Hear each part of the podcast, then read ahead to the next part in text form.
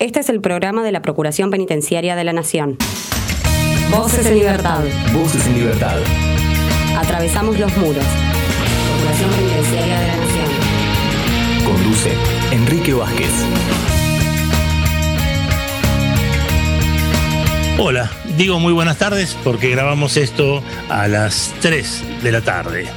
Presentamos al señor Procurador Penitenciario de la Nación exponiendo la situación del organismo de derechos humanos puesto a su cargo y esta situación general alterada por la pandemia y el cumplimiento de las obligaciones que emergen de la Procuración, él lo compara con una fiscalía.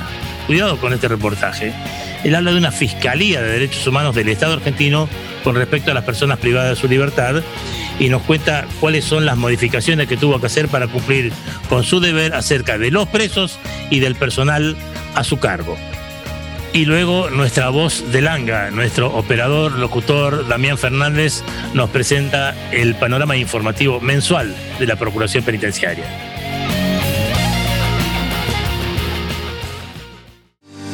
Desde la Procuración Penitenciaria de la Nación te damos consejos para prevenir la expansión de la pandemia coronavirus. Acordate que el coronavirus se transmite de persona a persona y también por estar en contacto con superficies contaminadas. Te recomendamos el aislamiento social para de esta forma cuidarnos entre todos. Porque saber es prevenir.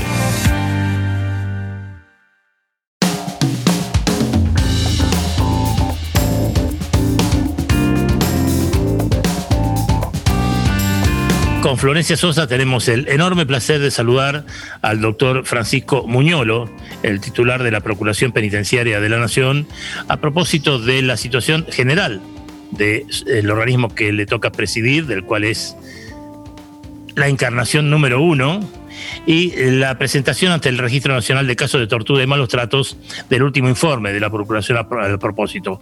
Doctor Francisco Lito Muñolo, el placer de saludarlo. Muy buenas tardes y perdón por interrumpir lo que puede ser, qué sé yo. ¿Cómo estamos en su casa? ¿Bien? Buenas tardes a todos ustedes, un gusto esta comunicación. Este, hacía un tiempito que no, no teníamos eh, esta posibilidad, pero bueno, ahora bueno que, estamos. Vamos a aprovechar las, vamos a aprovechar la tecnología de las comunicaciones, doctor Muñolo. ¿eh? Sí, bueno. Bueno, ya escuchó los dos planteos eh, eh, generales, centrales.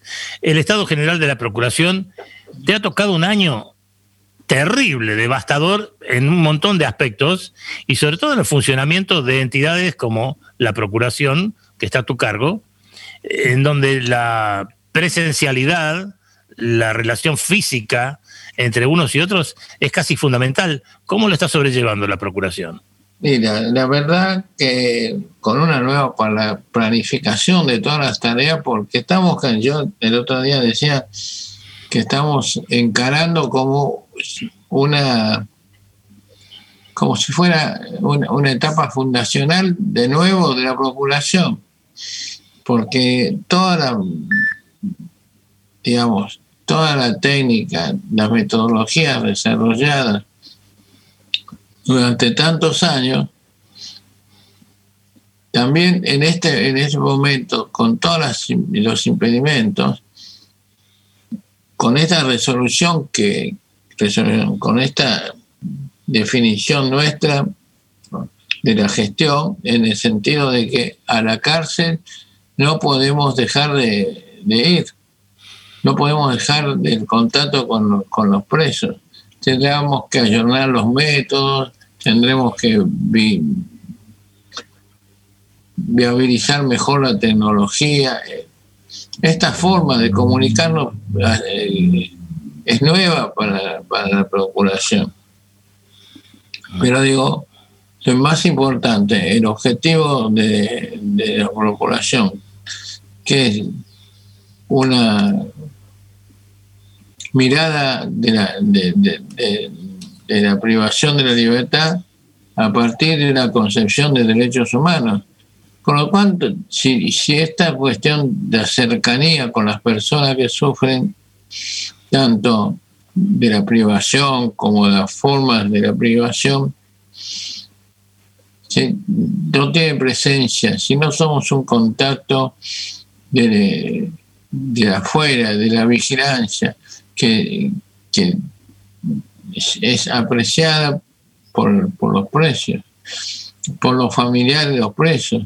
Pues todas estas cosas las, hemos podido llevar adelante, decir con la satisfacción de que a pesar de todas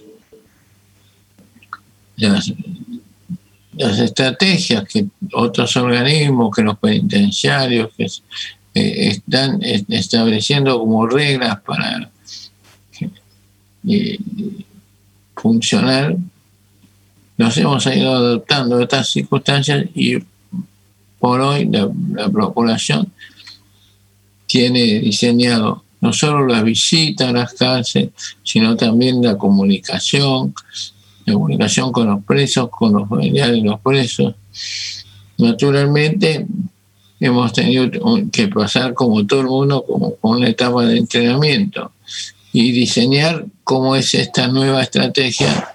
Con eso yo digo que estamos en una etapa casi fundacional, porque no solo por lo que resta del año, sino yo creo que incluso el año que viene, todavía todo el año vamos a tener que seguir observando nuevos protocolos, nuevas cuestiones que bueno, nos, nos obligan a adoptar.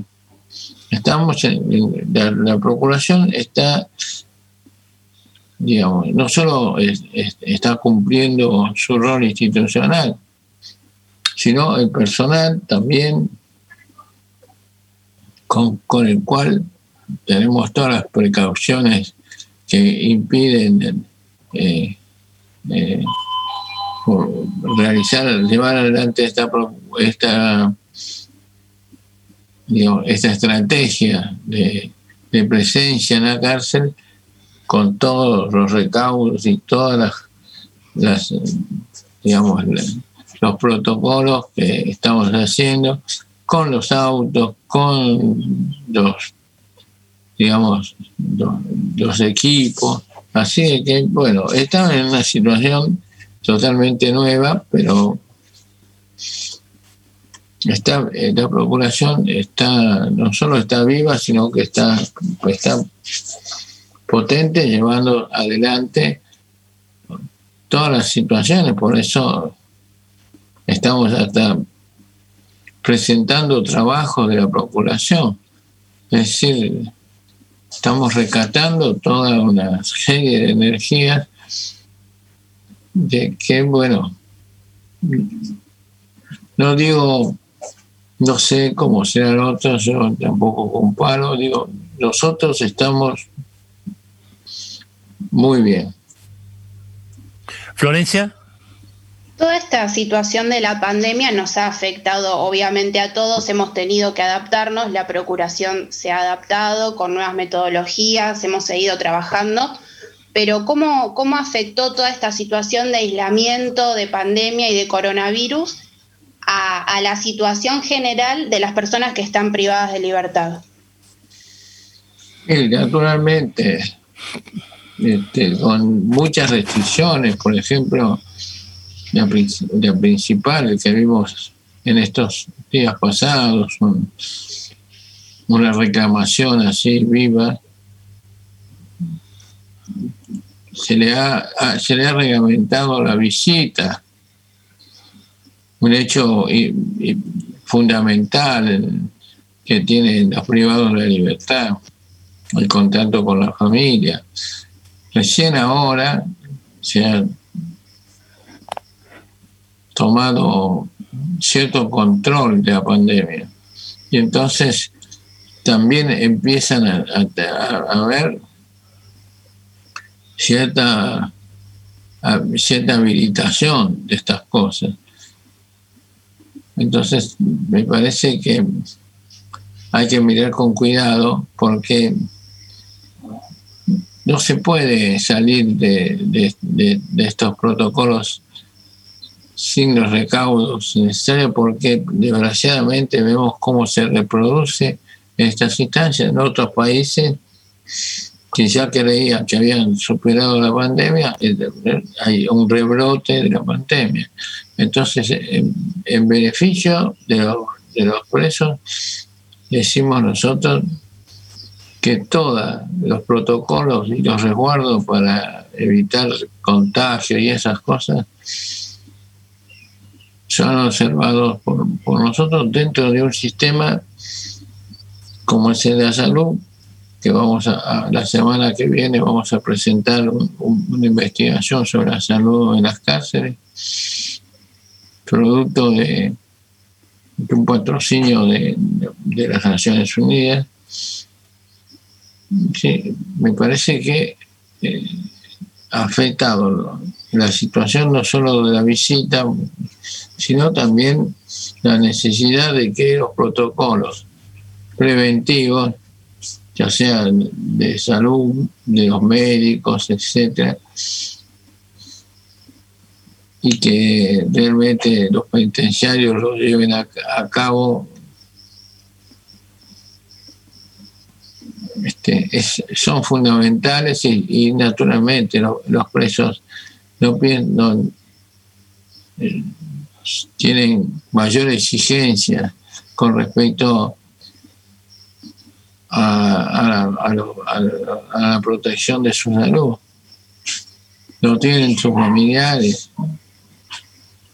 Entonces, si bien es cierto que hay protocolos y que los servicios penitenciarios federales en esta, ¿por qué digo federales? Porque es, eh, digamos, nuestra jurisdicción. En general, los protocolos se establecen, ahora,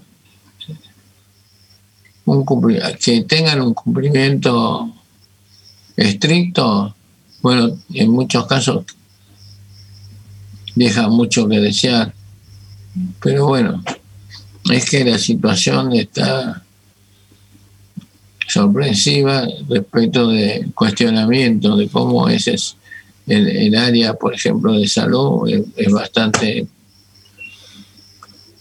deja bastante que decir. Me imagino la situación tuya, Francisco Muñolo, como titular de la Procuración Penitenciaria de la Nación, porque vos exhortás e, y estimulás a que todo el personal de la Procuración alguna vez al menos concurra a las cárceles. No solamente los que por obligación directa tienen que hacerlo, sino aquellas personas que normalmente no tendrían la obligación de ir a las cárceles, bueno, vos proponés y estimulás que vayan. En este caso, es casi como aprender a caminar de nuevo esto de la relación, y me imagino, la, me imagino la situación tuya de preservar a los presos, por un lado, para no llevarle de contagio, y al mismo tiempo preservar al personal tuyo de la Procuración para que no se contagien. Al, personal de la Procuración le proveemos todos los resguardos posibles para que realicen el trabajo y que además este, no pierdan el espíritu y la vocación que todos nosotros desarrollamos durante mucho tiempo con respecto a la, pertenencia de la gestión de la procuración basada en, en, la protección de los presos y los derechos humanos.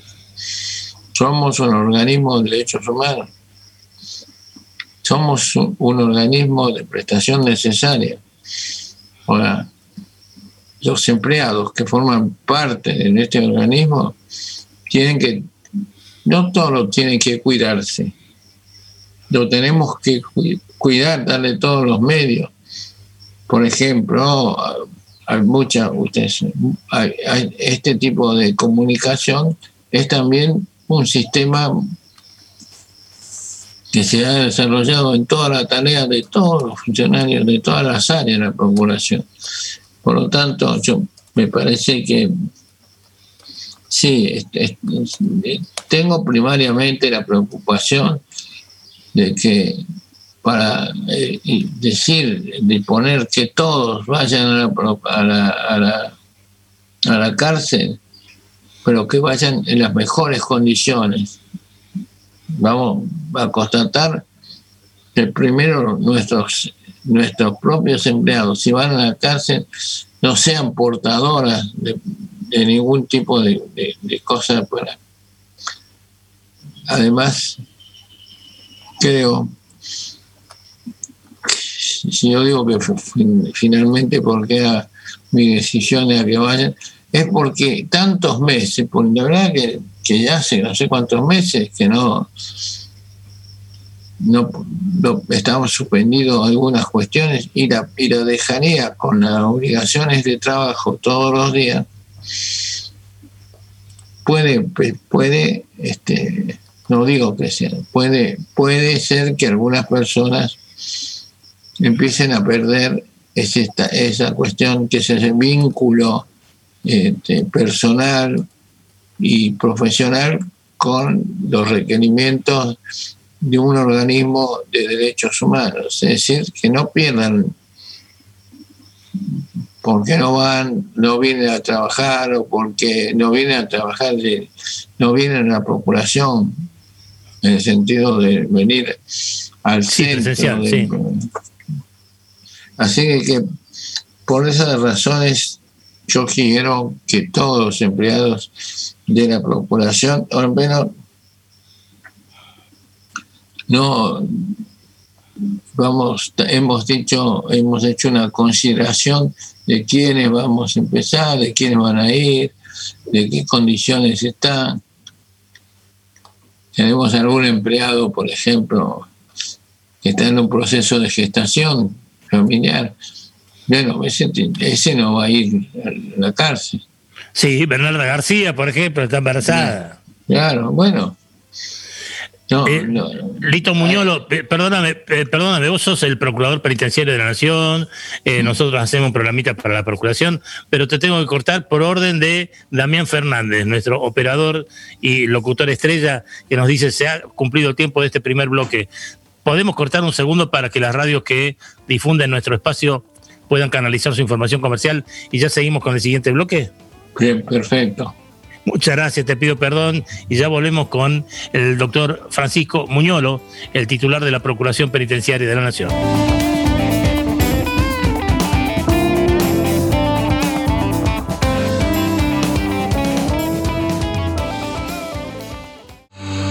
Seguinos. Twitter, arroba ppnarg. Facebook.com barra ppnarg. Informate ppn.gov.ar. Voces en Libertad. Voces en Libertad. Un programa de la Procuración Penitenciaria de la Nación.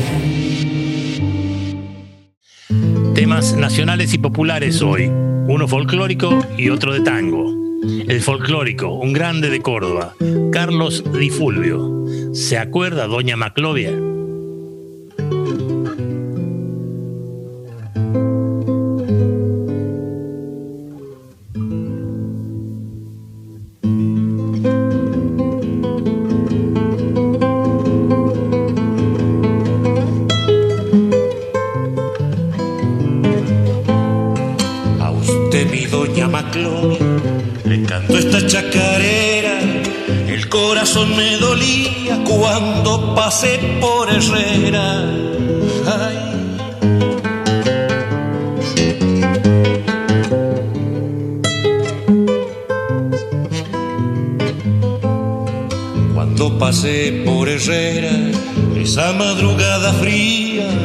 de ver tanto pobrerío, el corazón me dolía.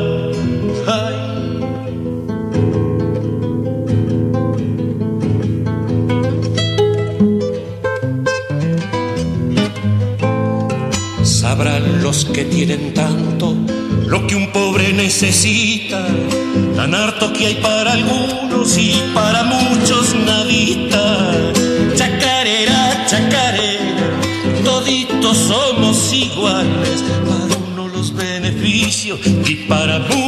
los males.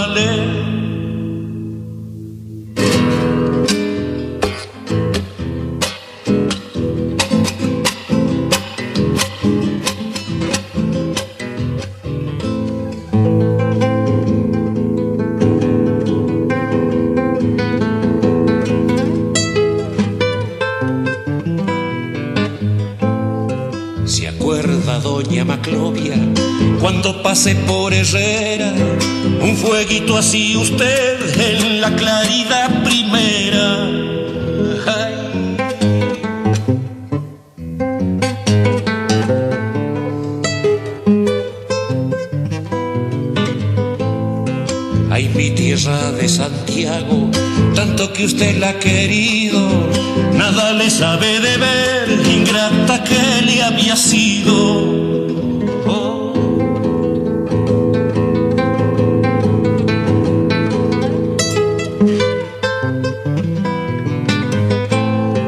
Nadita le debe usted, si será destino fiero, solita suelve en el mundo la pavita y el bracero. Chacarera, chacarera, toditos somos iguales, para uno los beneficios y para muchos los males. Denuncias al 0800 333 9736.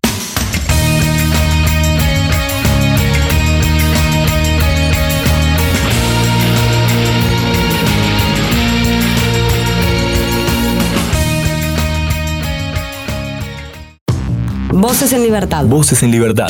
Un programa de la Procuración Penitenciaria de la Nación. De la Nación. 25 años defendiendo los derechos de las personas privadas de su libertad. Privadas de su libertad. PPN te informa, ante la presencia de los síntomas fiebre y tos, fiebre y dolor de garganta, fiebre y dificultad respiratoria, no, te automediques. Consulta inmediatamente al sistema de salud a través de cualquiera de estos teléfonos 0800-222, 1002, 4292-3896 o llamando al 107. Porque saber es prevenir.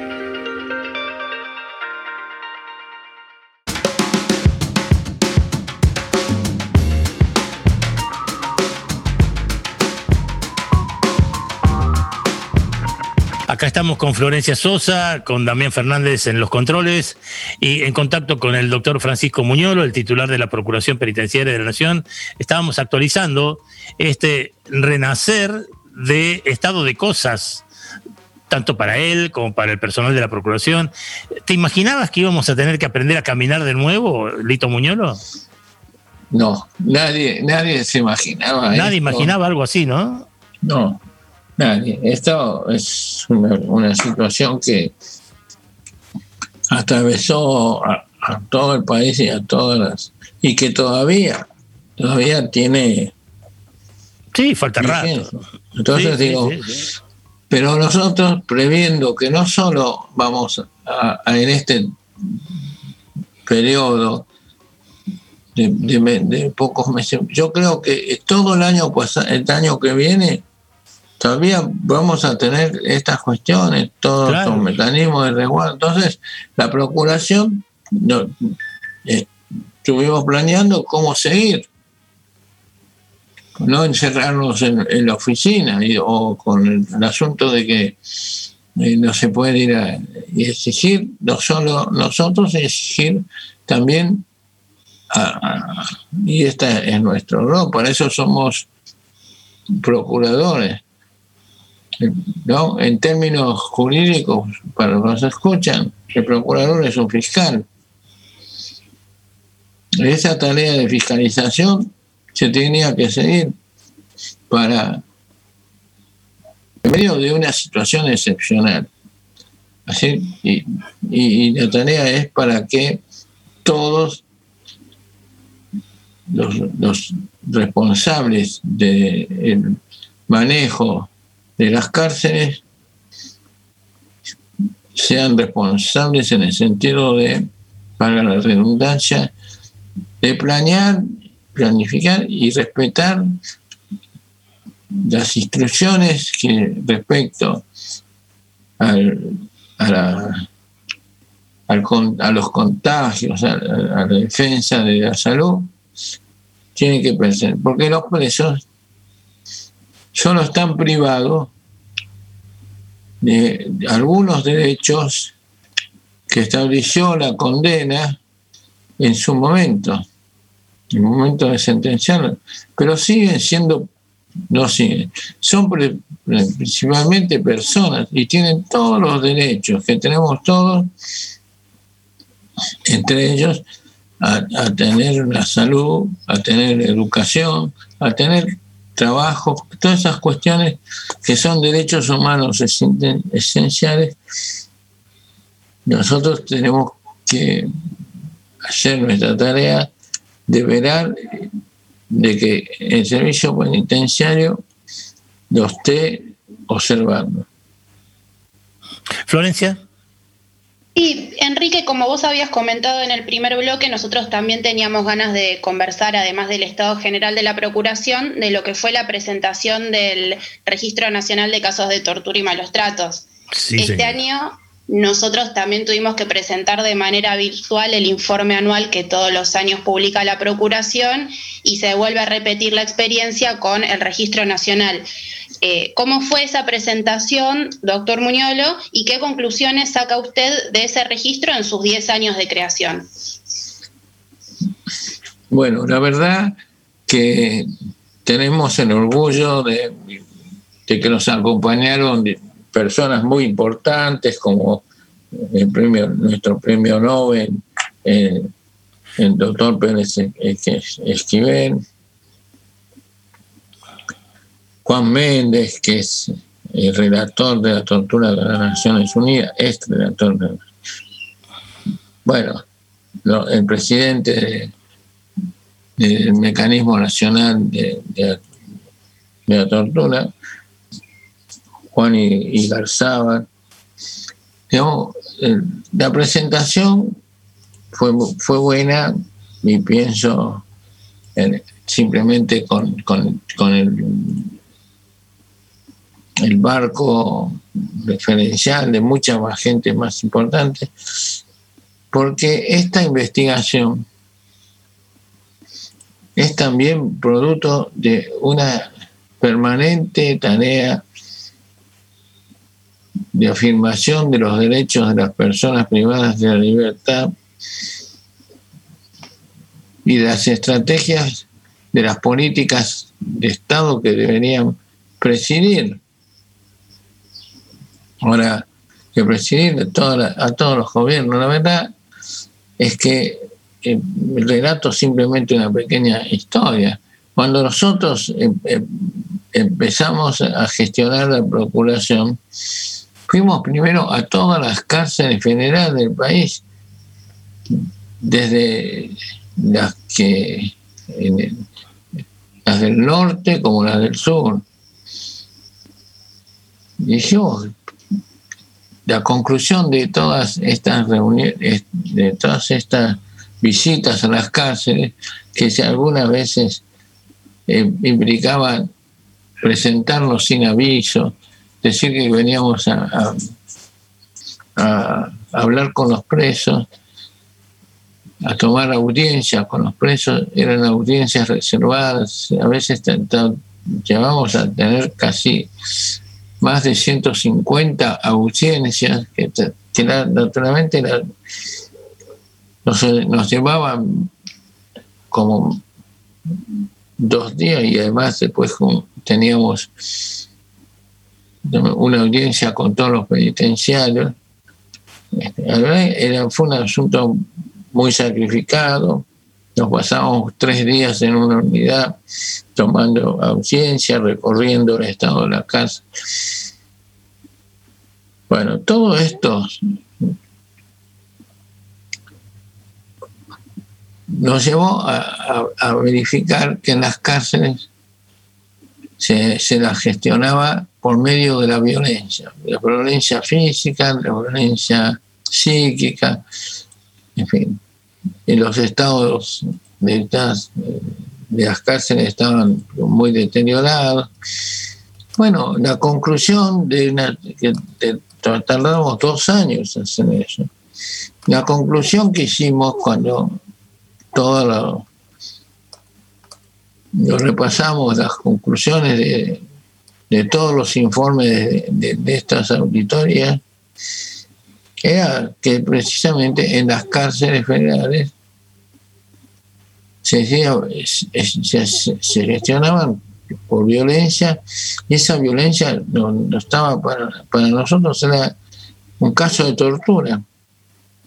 Yo recuerdo que al principio no tenía tanta experiencia en, la gestión, pero digo, pensé y dije, bueno, el resultado de la procuración es, es que en las cárceles federales se tortura, que en Argentina, en las cárceles federales, se torturaba. ¿Para qué? ¿Para qué dije eso?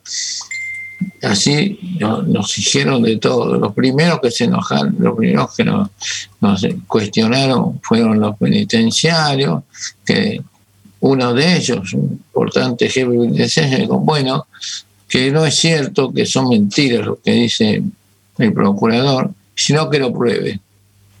La verdad que nadie podía, nadie creía que íbamos a a tomar alguna, alguna cosa. La justicia no había ningún caso de condena, de caso de tortura.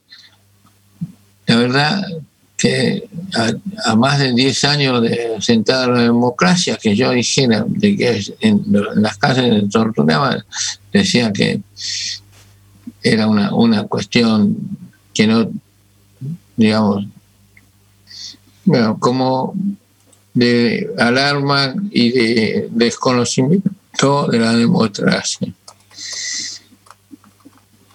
La verdad es que cuando recibimos de muchos lados que fueron pocos los que nos acompañaron en, esas, en esta cuestión, acompañaron, es decir, ratificar con nosotros de que esas cosas sucederían. Pero yo a, razón de que, que todos, algunos decían que éramos exagerados, y de esto también otros funcionarios. Entonces se me ocurrió a mí decir si, si estos quieren que nosotros probemos. Y entonces se, se me ocurrió empezar a, a hacer nosotros un registro. Y este registro que daba cuenta de la tortura en las cárceles, no se hizo así nomás.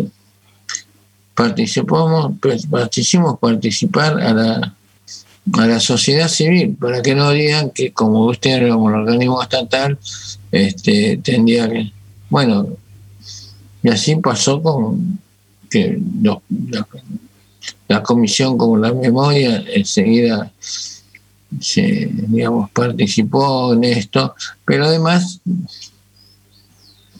había que definir claramente qué era la tortura, qué era, cuál, era, la definición de, las Naciones Unidas o de, o la de, de Interamericana. Así que había una parte técnica que aparte de esto de instrumentar un, un registro, ¿quién podía ayudarnos? Y recurrimos a la universidad, al Instituto de Chinos Hermanos. Y así, con, con esta triple pata, empezamos a dar vida al registro nacional de la tortura. Hasta ese entonces no había nada, no había, no había nada en ningún organismo. En el, sí, había algunos, algunas cosas en, la sociedad civil, como en, eh, la Defensoría Pública de, de, Coriolano en la provincia de Buenos Aires, o la, o la Defensoría de Neuquén, que habían establecido no registros, o, unos ciertos registros que daban cuenta nada más que la cantidad de casos.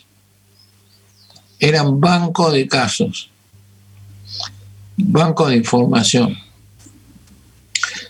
A nosotros, sobre todo ah, después de, de una larga discusión que tuvimos todos los participantes, estos tres participantes dijeron, no, eh, tenemos que tener algo, algo que sea un registro, algo más de un banco de datos que diga simplemente la cantidad de casos de tortura.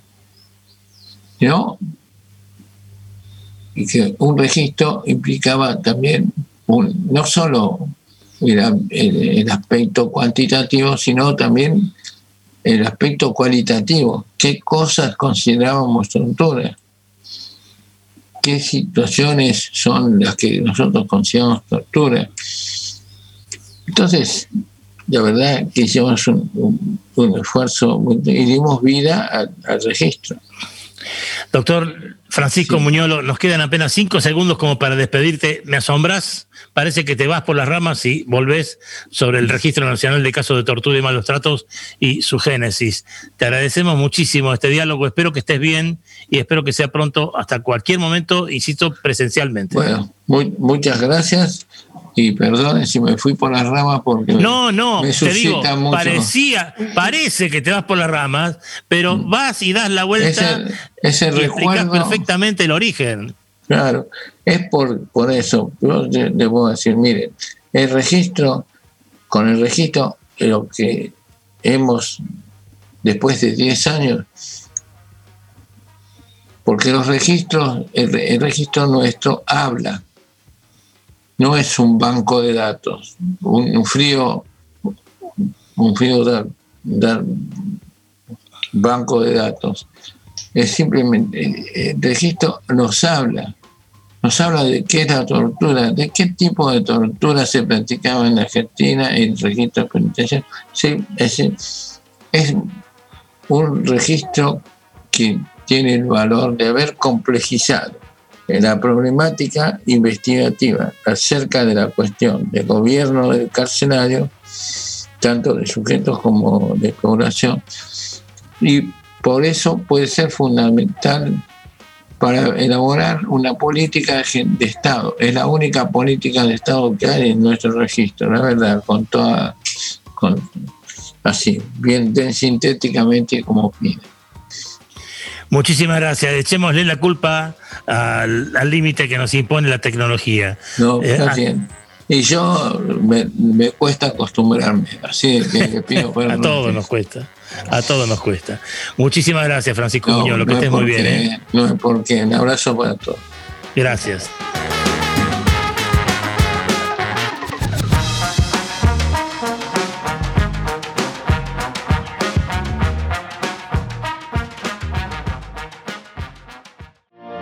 Desde la Procuración Penitenciaria de la Nación te damos algunos consejos para prevenir el coronavirus.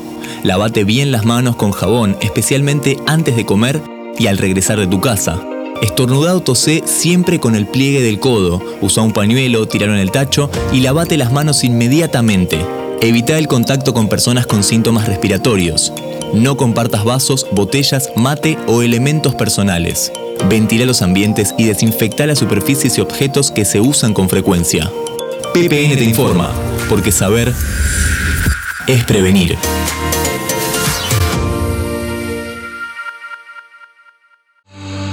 Seguinos. Twitter, arroba ppnarg. Facebook.com barra ppnarg. Informate, ppn.gov.ar. Voces en libertad. Voces en libertad un programa de la Procuración Penitenciaria de la Nación. Síntesis de la semana. Noticias en un minuto.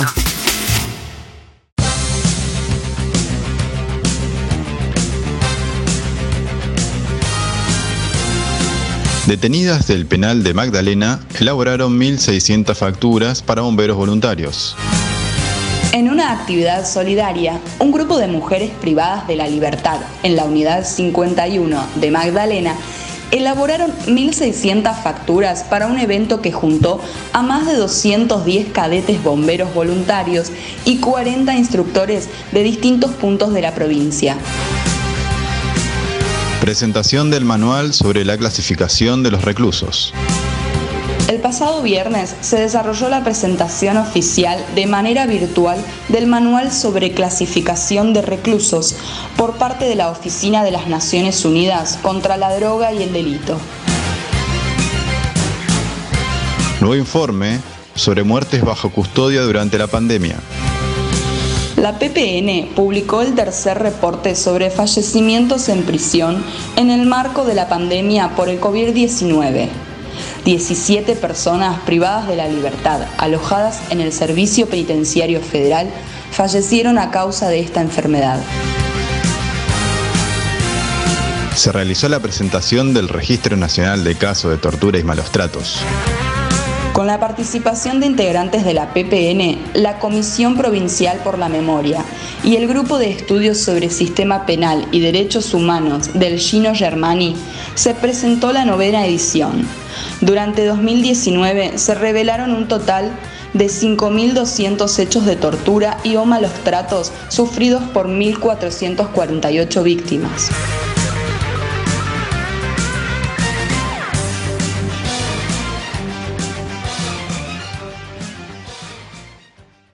Voces en Libertad. Voces en Libertad. Un programa de la Procuración Penitenciaria de la Nación. 25 años. 25 años. Defendiendo los derechos de las personas privadas de su libertad. Privadas de su libertad. Pasó octubre y como todos los meses vamos a repasar algunas cosas que sucedieron en Voces en Libertad. Por eso este es el panorama informativo de octubre. Empecemos hablando de algo que ocurrió a mediados de octubre, es el restablecimiento de visitas de forma gradual en distintos establecimientos dependientes del Servicio Penitenciario Federal en el marco de este aislamiento social preventivo y obligatorio que estamos viviendo este año. Algo que se esperaba mucho y por eso hablamos con la socióloga María Laura Roseto del área de auditoría de la Procuración Penitenciaria de la Nación y esto es lo que nos dijo. Bueno, recientemente el fin de semana pasado, eh, más precisamente el sábado 17, comenzaron a, llevarse a cabo nuevamente las visitas eh, familiares y sociales en los establecimientos ubicados en el área metropolitana de Buenos Aires. Eh, bueno, esto lo, tomamos como una muy buena noticia y es algo en lo que la Procuración ha venido insistiendo en el último tiempo a raíz de las paulatinas flexibilizaciones que observábamos en otros ámbitos y que en algún punto entendíamos que debían también reflejarse al interior de las cárceles, donde ya comenzaba, por supuesto, a, a registrarse el malestar entre las personas privadas de libertad, y fuera entre los familiares, reclamando un espacio para, para, verse, por supuesto, en el marco de todos los protocolos eh, que las autoridades sanitarias determinen. Así que eh, así es que el fin de semana pasado comenzaron a, a implementarse esas visitas con cronogramas específicos, con pautas de desarrollo también particulares, respetando el distanciamiento social y bueno, todas las medidas de, seguridad que conocemos y que, y que debemos respetar también en otros ámbitos. Fue una situación crítica. Eh, al principio, por supuesto, eh, las personas privadas de libertad fueron incluso las primeras en pedirle a sus familias que no asistan a, las visitas para resguardar su, salud, ¿no? Eh, Lógicamente después vino la restricción a partir de una disposición del Servicio Penitenciario Federal eh, y eh, entendimos todos que era una medida lógica en el marco de la emergencia sanitaria. A partir de eso, desde la Procuración, lo que hemos insistido es en la implementación de medidas compensatorias ante esta restricción al derecho al encuentro presencial entre las familias. Hubo algunas medidas que se adoptaron al respecto y que contribuyeron a transitar eh, estos meses. Una de esas medidas fue la implementación de videollamadas. Eso consideramos que fue una medida positiva y que incluso también la reclamábamos que se implemente antes de estas restricciones, pero bueno, este contexto quizás vino a favorecer y a, eliminar ciertas resistencias que había por parte de la administración penitenciaria en avanzar con las tecnologías eh, de la información pasaba la socióloga María Laura Roseto del área de auditoría de la Procuración Penitenciaria de la Nación. Y ya que estamos hablando de COVID-19, la Procuración Penitenciaria presentó el sexto informe sobre la situación de las personas privadas de la libertad ante la actual emergencia sanitaria. El documento expone el amesetamiento en el descenso de la población carcelaria y la estabilización de los nuevos contagios por COVID. Pero esto lo explica mucho mejor la licenciada Bernarda García, coordinadora del equipo de estadísticas y base de datos de la Procuración Penitenciaria de la Nación. Esto fue lo que nos dijo. resaltamos eh, algunas cuestiones en particular. Me parece que lo más importante es que, eh, por un lado, el amesetamiento de algunos, el amesetamiento en términos cuantitativos de algunos fenómenos, como el caso de la evolución de, la población, digo, tras, un eh, relativamente importante descenso experimentado entre abril y mayo, en los últimos meses, tanto en agosto como en septiembre y también en julio, empezamos a ver que eh, las cifras empezaron a estabilizarse. ¿no? no se siguió profundizando ese inicial descenso de la población, descenso que estuvo directamente vinculado a el egreso de personas eh, que pertenecían a los grupos de riesgo. Eso por un lado. Sin embargo, también es un reporte que está muy em, orientado a, o por los datos que contiene, a tratar de mm, discutir o revisar esta idea que en algunos medios masivos de comunicación estuvo circulando en torno de que eh, este, los egresos o el, flujo saliente de las prisiones era un fenómeno masivo e indiscriminado, em, porque lo que este reporte permite ver es que bajó la población presa en las cárceles del SPF, pero que sin embargo durante el mismo periodo no dejó de aumentar las personas presas que fueron alojadas en los destacamentos no penitenciarios dependientes de otras fuerzas de seguridad. La Procuración ha recibido muy buena información em, por parte de la policía eh, de la ciudad de Buenos Aires y lo que vemos es que al menos ahí, pero que eventualmente podríamos eh, extrapolarlo seguramente lo que esté sucediendo en otras fuerzas de seguridad con respecto de, la cual no, de las cuales no contamos con datos, lo que vemos es que desde marzo hasta la actualidad no dejó de aumentar la cantidad de personas alojadas, primero en alcaldías, después en comisarías vecinales y, son personas que deberían o, muchas de ellas podrían o deberían haber, haber sido alojadas en el SPF. Lo que pasa es que eso, debido a las diferentes restricciones que hubo desde principios de la pandemia, eh, no pudo ocurrir. La licenciada Bernarda García, coordinadora del equipo de estadística y base de datos de la Procuración Penitenciaria de la Nación. Ahora nos metemos en un tema muy serio. Vamos a hablar de los hechos ocurridos en el establecimiento penitenciario número 3 de Córdoba por un caso de violencia obstétrica. La Procuración intervino en esta cuestión por medio de la realización de una presentación judicial y además el organismo realizó una denuncia penal por violencia obstétrica. De esta cuestión nos habló la licenciada Rosana Gauna, ella es delegada de la Procuración Penitenciaria de la Nación en Córdoba. Nosotros hicimos una denuncia a pedido de una detenida eh, que estaba cursando, que cursó todo su embarazo en la cárcel, en el complejo penitenciario número 3, en la cárcel de mujeres aquí de Bower, que si bien tenía la posibilidad de estado con resto domiciliario, ella tenía una causa a disposición de, la justicia federal y una causa a disposición de la justicia provincial. La justicia federal sí otorgó el arresto domiciliario, no hizo lo propio la justicia federal, así que eh, tuvo que cursar todo su embarazo detenida. Eh, a pesar de ser este grupo de riesgo, eh, según lo establecían también este, las, condiciones en este momento de, de la pandemia, ¿no? quienes eran grupo de riesgo, las embarazadas. Bueno, si bien ella fue teniendo los controles que y si fueron necesarios, digamos, también los controles que fueron necesarios en este marco, ¿no? El día que ella eh, entiende que se sentía muy mal, se levanta y pidió atención médica extramuros. Esa atención médica no llegó, tuvo una atención ahí dentro de la cárcel, una atención a nuestro juicio insuficiente y también este, no solamente a nuestro juicio, sino fundamentalmente a juicio de ella, quien era, estaba eh, en condiciones de decidir cómo, iba a ser el momento de, su parto y cuándo iba a ser, digamos. Esta persona también había tenido ya seis embarazos y seis partos previos, o sea que tenía un conocimiento importante sobre cómo funciona su cuerpo. Estas cuestiones no fueron atendidas. A último momento del día recién fue trasladada de urgencia, extramuros, y cuando llegó al hospital este, el bebé ya había fallecido. Ella tuvo ahí una complicación, que es un accidente obstétrico, que no se puede prever, pero que este, hubiera estado en otra situación, tal vez hubiera podido ser atendida eh, aún este, en un accidente no previsible, pero sí atendible en otro marco.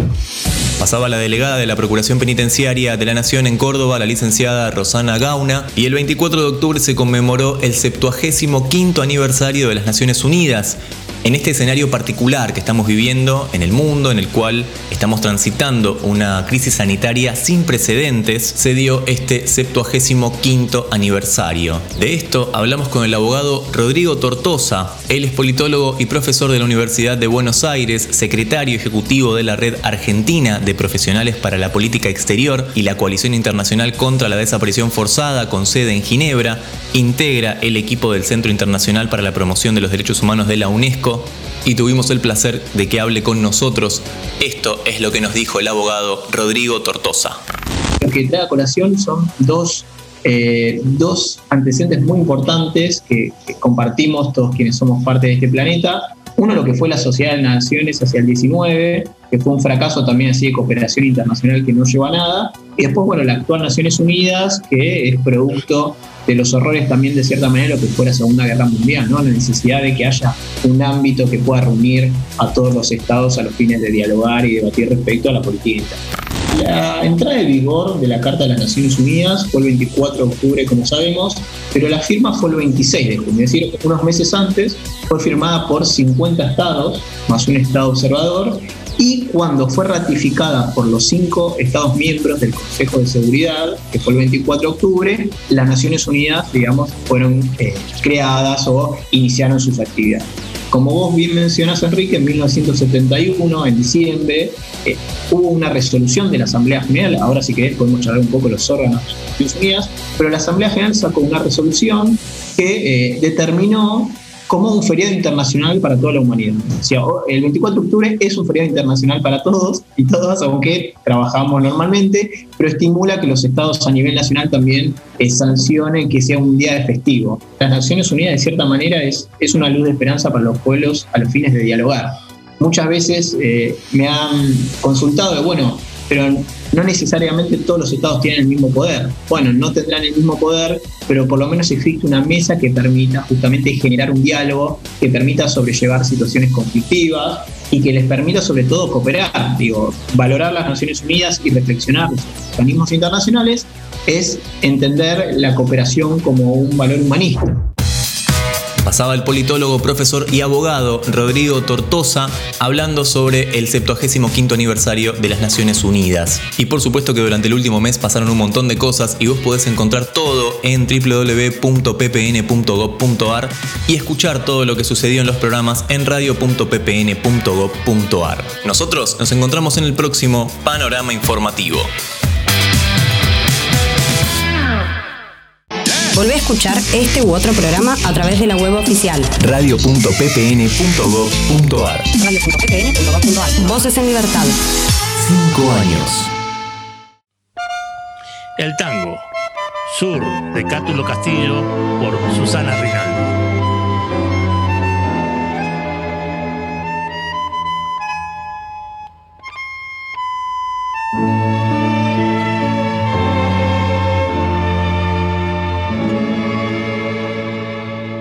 San Juan y Boedo antiguo y todo el cielo,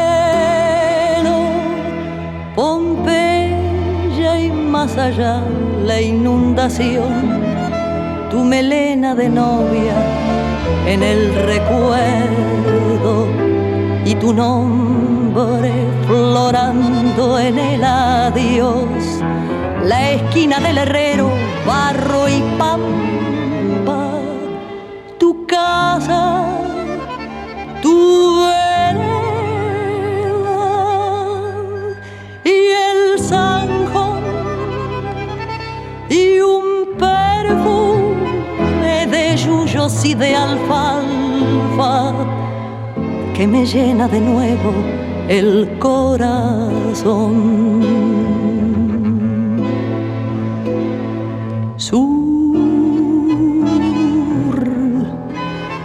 paredón y después. Sur y una luz de almacén. Ya nunca me verás como me vieras, recostado en la vidriera y esperándote. Ya nunca alumbraré con las estrellas nuestra marcha sin querellas por las noches de Pompeya. Las calles y las lunas suburbanas y mi amor y tu ventana, todo ha muerto, ya lo sé.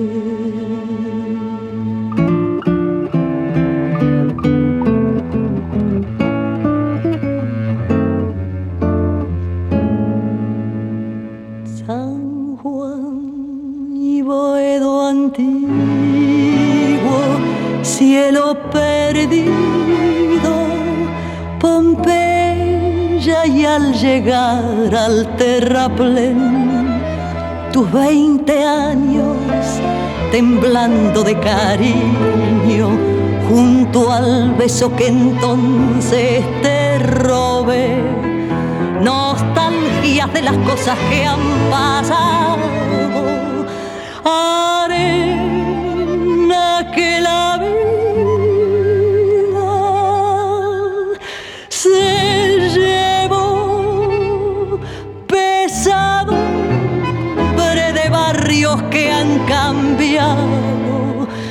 Y amargura de un sueño que murió.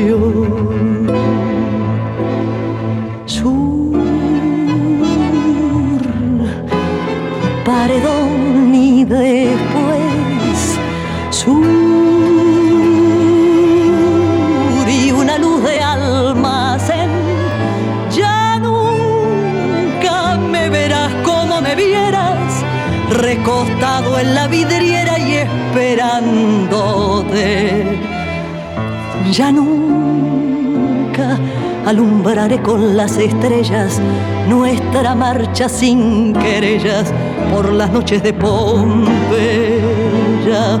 Las calles y las lunas suburbanas y mi amor y tu ventana, todo ha muerto. Ya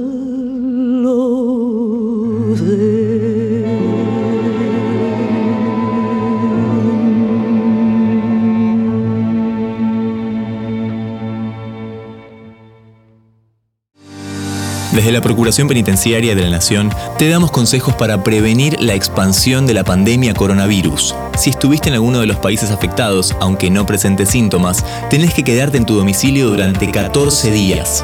Para más información, ingresa a argentina.gov.ar barra salud barra coronavirus. PPN te informa, porque saber es prevenir.